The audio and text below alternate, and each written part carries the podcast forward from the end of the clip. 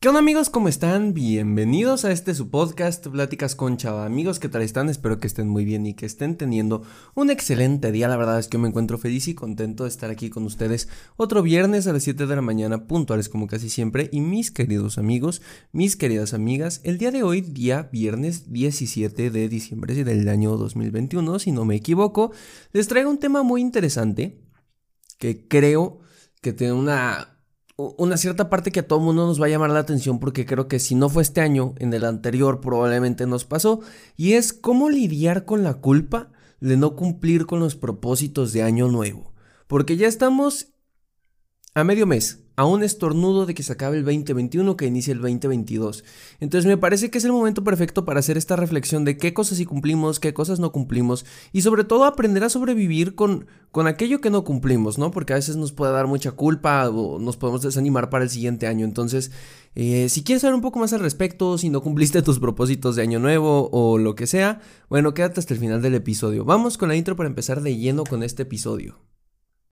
Hola, me llamo Salvador, pero la mayoría me dicen Chava. Soy un creador de contenido, conferencista principiante y estudiante de psicología. Y con este podcast busco compartirte experiencias, historias, pero sobre todo consejos y herramientas que te ayuden a crecer personalmente.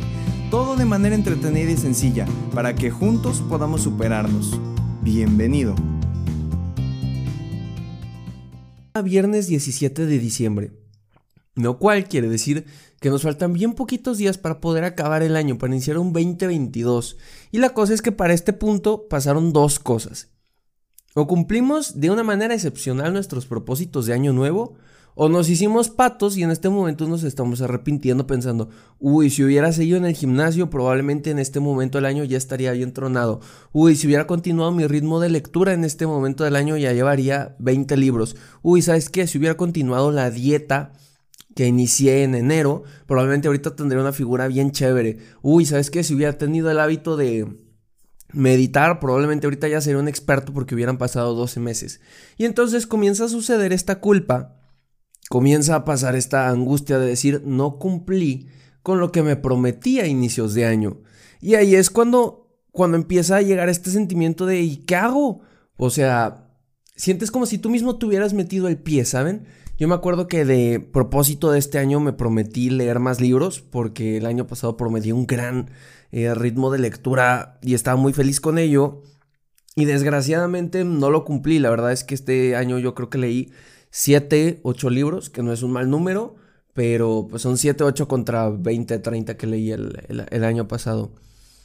Y en este momento del año es cuando me empiezo a preguntar, ¿qué son aquellas cosas o qué pequeñas acciones tuve que haber tomado para poder haber cumplido bien mis propósitos.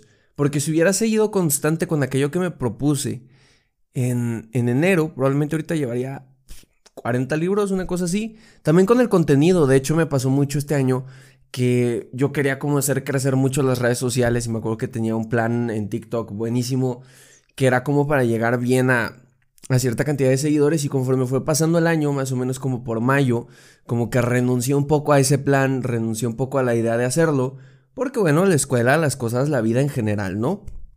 Y la cosa es que hoy, que estamos en diciembre, pues me pregunto qué hubiera pasado si hubiera continuado con mi propósito de año nuevo, qué hubiera pasado si hubiera tenido esa fuerza de voluntad para poder cumplir aquello que me propuse.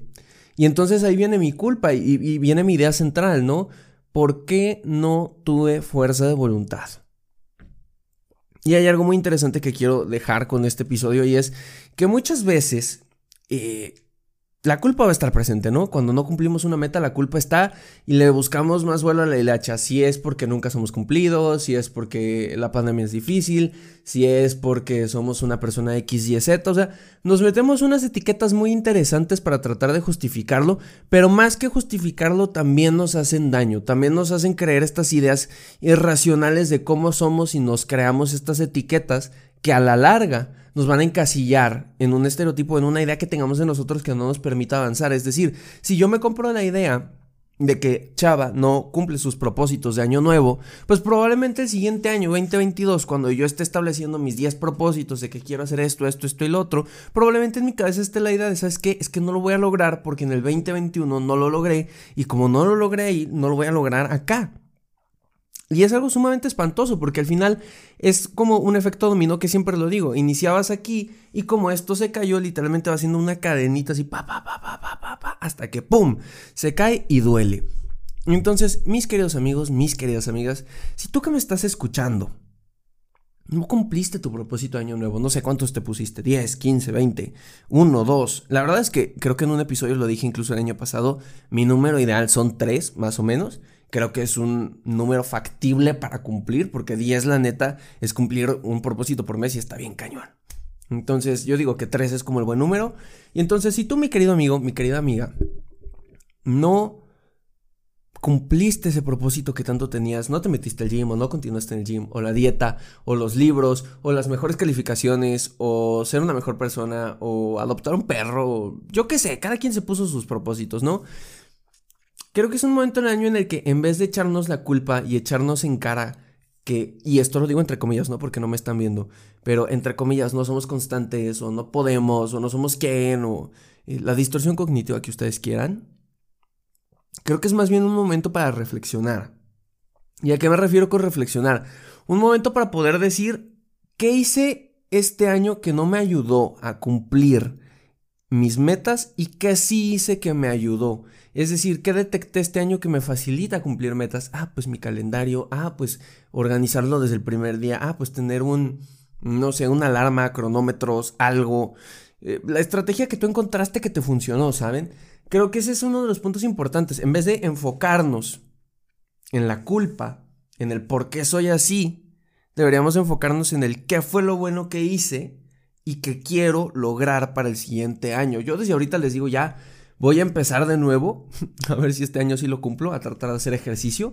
Em, en mi estudio, donde grabo usualmente ya hay una caminadora, entonces literalmente me queda a dos pasos de donde siempre estoy poder ponerme a correr un rato, entonces espero que ese sea como mi buen incentivo para poder hacerlo. Em, cosas que también me propongo el siguiente año, tratar de cuidar un poco menos la importancia que le doy a la apariencia. No, no, no, quiero decir que me voy a ver pandroso, pero a lo que me refiero es tratar de, de quitar esta parte tan superficial de enfocarme en la imagen y volver a enfocarme un poco más en lo que está dentro. Después de este golpe estético que fue ponerme brackets, eh, creo que me volvió a mover algunas fibras que eran importantes de moverse en mí. Y que ahora me abre los ojos para decir qué es lo que quiero hacer con mi imagen o qué, o qué quiero hacer con, lo que soy. Y también quiero también el siguiente año, no sé, leer más libros, terminar de escribir lo que estoy escribiendo, eh, meterle más duro al podcast. No sé, hay muchas cosas que quiero hacer el siguiente año. Pero para ello, tengo que entender cuáles son esos cachitos que a mí, chava, me funcionan para poder cumplir mis metas. En este caso, algo que me funcionó bastante este año fue poder organizar mis tiempos en el celular. O sea, en la aplicación del, calendario puse de que cada día mi horario de escuela, junto con mis tareas, junto con mis actividades personales, mis salidas. Entonces tenía bien cronometrado todo, todo, todo, todo mi tiempo para que no se me escapara ni un solo segundo. Y creo que eso me ayudó bastante a ser más organizado y a cumplir aquellas eh, metas que me había propuesto académicamente hablando. Otra cosa que me ayudó, y, la verdad es que este año la parte tecnológica creo que fue mi, mi mayor boom, por decirlo de alguna manera. Me ayudó bastante también como poder tener la lista de tareas en todos lados. Entonces, si se me olvidaba la computadora, en el celular tenía mi lista de tareas, y si no, en el iPad, y si no, en el reloj. Entonces, como que me ayudaba a estar bien, bien, bien, bien organizado, que era algo que yo necesitaba mucho. Entonces, mis queridos amigos, mis queridas amigas, para no hacer este episodio más largo, si tú te sientes culpable por no haber cumplido tu propósito, si quieres tirar la toalla para el siguiente año, si ya te distorsionaste cognitivamente y crees que no eres capaz, que no eres quien o que tu fuerza de voluntad no es suficiente, piensa que hubo un avance del anterior año a este, aunque sea poquito, aunque tú no lo logres notar, pero aunque sea, hubo ciertos cachitos chiquitos, así, pequeños, que te hicieron crecer y mejorar, y que si te das cuenta de ellos, los puedes implementar para que pueda ayudar o para que pueda ser más fácil que el siguiente año cumplas tus metas. Entonces, te agradezco mucho por haberme escuchado. La verdad es que no hay mucho más que decir de este tema. espero de verdad que podamos manejar la culpa y entender que no todo sale siempre según el plan y que no todo va a salir perfecto, pero que hay que tratar de agarrar aquello positivo que sacamos y tratar de implementarlo para que, bueno, el siguiente año 2022 hagamos maravillas con nuestros propósitos de año nuevo. Eh, gracias por haberme escuchado. Ya sabes que cualquier eh, duda, comentario y o sugerencia puedes encontrarme en mi Instagram, arroba chava que de igual manera va a estar en la descripción de este episodio. También puedes dejarme un comentario o compartirlo en tus historias o el link con algún amigo, con tu amigo, perro, gato, primo o vecino. Cualquier persona que tenga oídos y pueda escuchar este podcast.